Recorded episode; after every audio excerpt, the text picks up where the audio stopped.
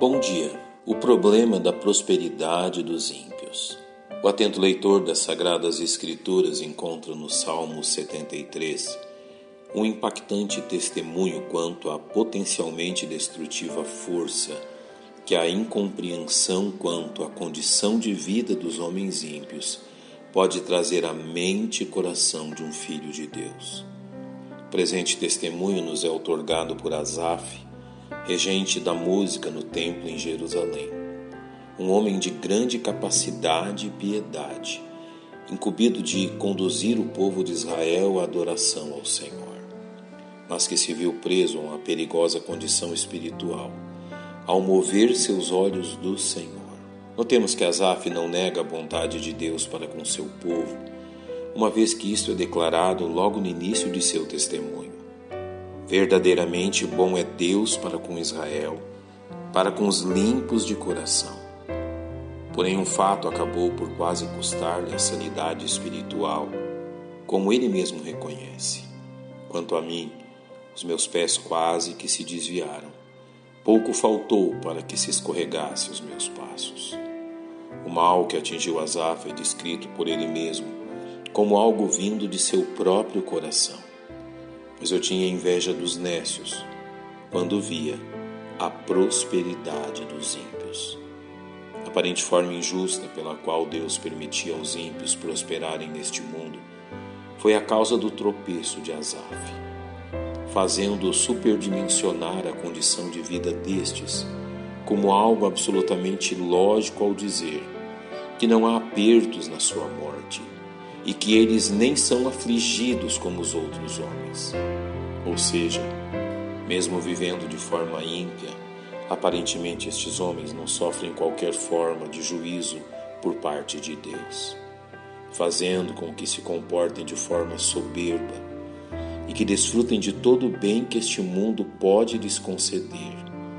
Eles têm mais do que o coração podia desejar. Asaf observa que o bem que provam não faz com que sejam menos ímpios. Pelo contrário, colaboram ainda mais para a sua corrupção, uma vez que são corrompidos e falam arrogantemente. E mesmo assim, nada lhes acontece que impeça seu comportamento pecaminoso. Além disso, tais homens não temem zombar de Deus, afrontando-o diretamente ao dizer: Como sabe Deus? Há conhecimento no Altíssimo? A visão amargurada de Asaf assim os vê. Eis que estes são ímpios e prosperam no mundo, aumentam em riquezas. A observância desta aparente contrariedade leva Asaf a desesperar-se, como se todo o seu labor espiritual fosse vão. Na verdade, que em vão tenho purificado o meu coração e lavei as minhas mãos na inocência, pois todo dia tenho sido afligido e castigado cada manhã. Porém, algo fez com que Asaf recobrasse sua consciência, de forma a ver claramente aquilo que lhe estava oculto, até que entrei no santuário de Deus. Então entendi eu o fim dele.